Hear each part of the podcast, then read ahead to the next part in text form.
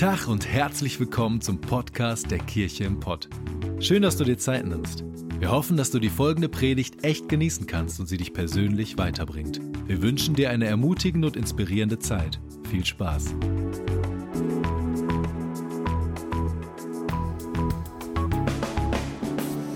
Schön. Wenn du irgendwo in einer Live-Location sitzt, kannst du dich jetzt gerne hinsetzen. Schön, dass wir so, so starke Musik haben, mit der wir Gott anbeten können. Und schön, dass du da bist. Auch nochmal an dieser Stelle. Und ähm, wir freuen uns einfach, dass wir dieses Jahr in vielen Orten zusammen feiern können. Manche werden zu Hause sein, aber wir sind zusammen.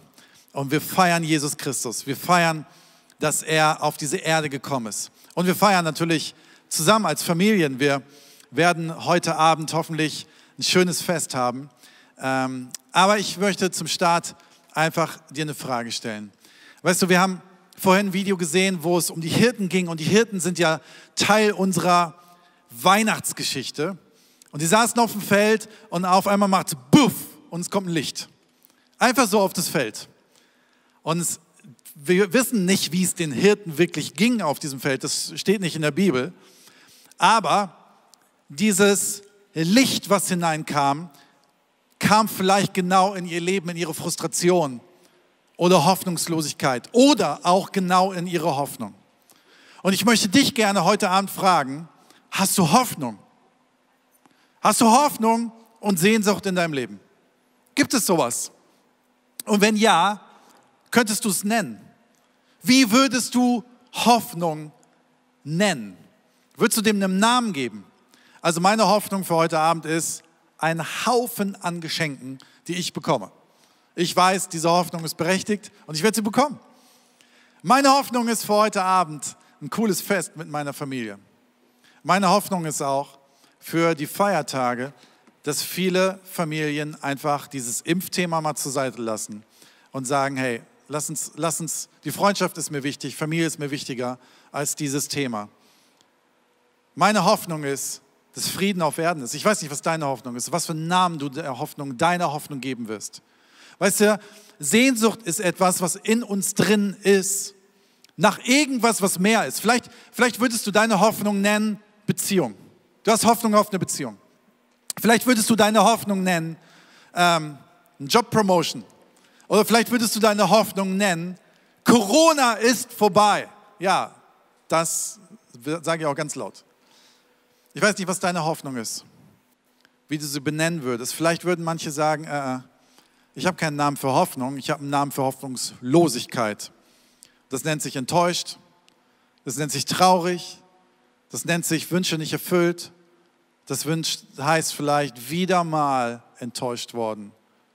Ich weiß nicht, hast du Hoffnung, hast du Hoffnungslosigkeit? Man sagt ja so, die Hoffnung stirbt zuletzt. Das heißt, Hoffnung ist schon ex extrem wichtig. Hoffnung ist extrem wichtig. Hoffnung ist etwas, was wir brauchen in unserem Leben. Es ist ein Antreiber. Es ist was, was uns nach vorne treibt. Und ich wünsche dir, dass du deine Hoffnung benennen kannst heute. Wisst ihr, ich glaube, dass Gott so eine Sehnsucht in uns hineingelegt hat. Ähm, ich glaube nicht, dass er so eine Sehnsucht in uns hineingelegt hat, um sie nicht zu beantworten. Weißt du, wenn du zwei Bananen und zwei Bananen zusammenlegst, gibt es vier Bananen. Richtig? Ganz einfaches Gesetz. Ich glaube nicht, dass es Gesetze in unserer Erde gibt, die ähm, nicht erfüllt oder beantwortet werden. Ich glaube, dass Sehnsucht und mein Leben, Sehnsucht und dein Leben genauso eine mathematische Formel sind, die zu beantworten sind und wo es ein Gleichzeichen gibt und eine Antwort gibt. Ich wünsche dir das zumindest. Ich wünsche dir, dass du es erleben kannst. Und in der Bibel heißt es in Prediger 3, Vers 11, er, Gott, hat alles vortrefflich gemacht zu seiner Zeit. Auch die Ewigkeit hat er ihnen und uns ins Herz gelegt. Das heißt, in der Bibel heißt es, wir haben so einen Sinn für mehr als das, was wir sehen, weil Hoffnung ist nur etwas, was wir noch nicht sehen. Also Hoffnung ist nicht, was wir jetzt schon anfassen und sehen können, sondern Hoffnung ist etwas, was wir noch nicht sehen. Ja, wir haben die Hirten, gehen wir nochmal zurück zu den Hirten auf dem Feld. Also mal so angenommen, Hirten auf dem Feld, was machen die denn eigentlich den ganzen Tag da? 24-7 war ihr Job. Ich habe bei Wikipedia nachgelesen. Hirten sind 24 Stunden für ihre Schafe da. Damals auf jeden Fall. und ähm, sind dafür da, dass niemand sie angreift. Die beschützen die, die schlafen genau da, wo die Schafe schlafen und sind einfach bei ihnen. Und dann stelle ich mir so vor, also mir geht es so, wenn ich mein Auto zur Werkstatt bringe und warten muss, dass es wiederkommt, eine Stunde, oder wenn ich zum Arzt gehe und eine Stunde im Wartezimmer sitze, dann überlebe ich kaum ohne dieses Telefon. Also ohne dieses Internet, was ich da drin habe. So, das heißt, ich kann mir überhaupt nicht vorstellen, damals gab es kein Hörbuch, es gab kein Buch zum Lesen, es gab kein Netflix, es gab kein Smartphone. Was haben die die ganze Zeit da gemacht? Auf der nassen Wiese rumgesessen und sich irgendwelche Geschichten erzählt. Nach zwei Stunden waren sie fertig, weil die gleichen haben sie ja letzte Woche auch schon mal erzählt. So, und in dieser Zeit war vielleicht so Geschichten, die sie sich erzählt haben. Ähm, hey, letzte Woche haben, haben, wir, haben wir, weißt du noch, als wir letzte Woche unser bestes Lamm genommen haben und sind zum Tempel hochgegangen und wollten es zum Opferaltar bringen. Weil das war der Punkt. Ich nehme mal diese Leiter so ein bisschen so, dieses, sie sind hochgegangen zum Tempel in Jerusalem, haben das Beste, was sie hatten, mitgenommen, um das Gott zu bringen. Und vielleicht hat der Tempelpriester an der Tür gesagt, äh, äh, ihr kommt hier nicht rein, denn euer Lamm ist nicht gut genug. Vielleicht war das eine Story, die sie sich erzählt haben auf dieser Wiese. Und jetzt mal auf heute, auf dich übertragen. Wie oft geht es uns genau so? Ganz ehrlich, wie oft geht es mir, dass ich hier unten stehe in meiner kleinen Realität und schaue dort hoch und denke so, es reicht nicht.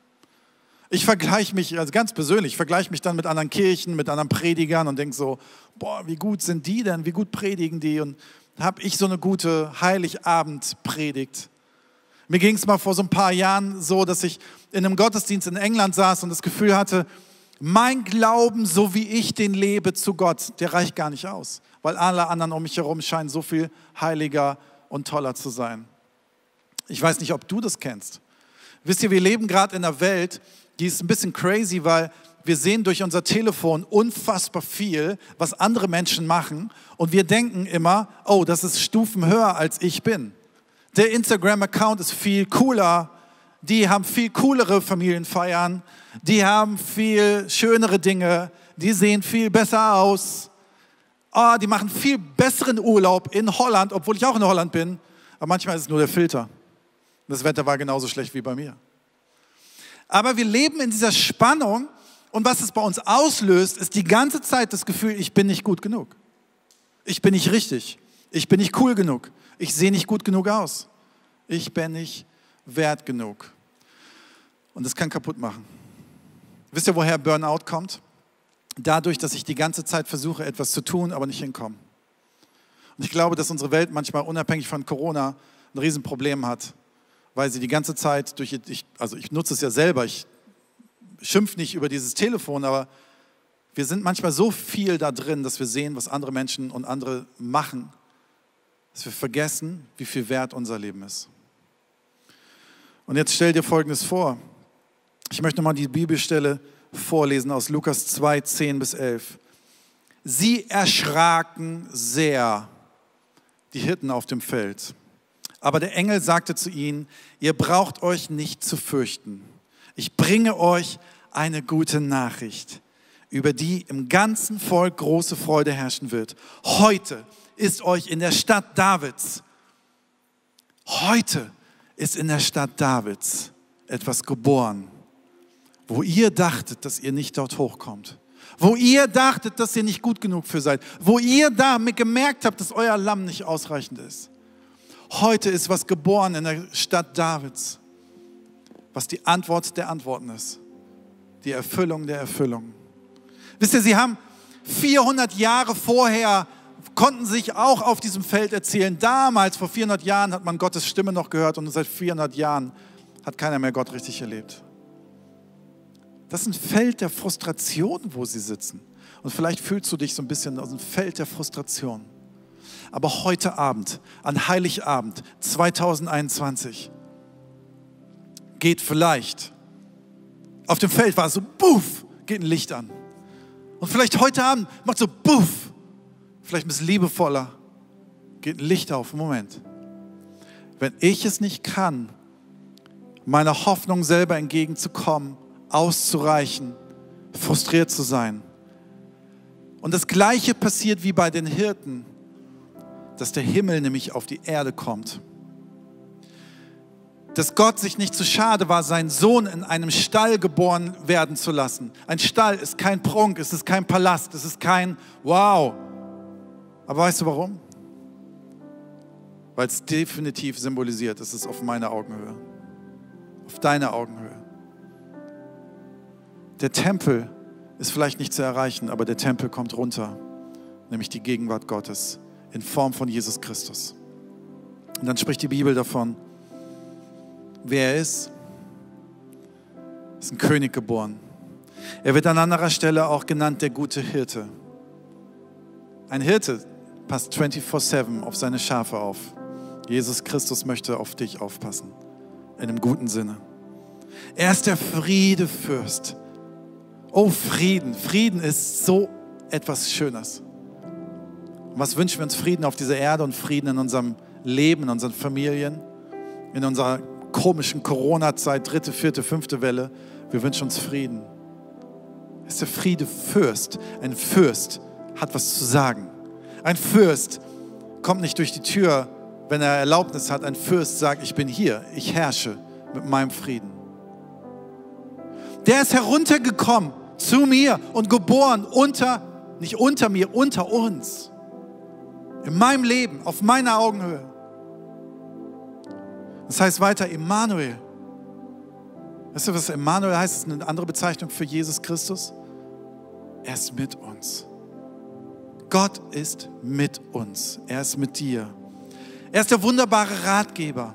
Er möchte dir tagtäglich helfen, gute Entscheidungen zu fällen. Es ist Jesus Christus. Es ist Jesus Christus. Und vielleicht stehst du heute Abend hier mit deiner ganzen Spannung, in der du im Leben bist und denkst, ich habe Sehnsucht und Träume und Hoffnung, aber manchmal weiß ich nicht, wie ich dorthin kommen möchte. Und ich möchte dir heute Abend die gute Botschaft geben. Du musst nicht dorthin kommen, sie kommt zu dir. Sie wird geboren unter uns. Heute Abend, 24 zu 12. 21. Es geht ein Licht auf. Fürchte dich nicht, sagen die Engel.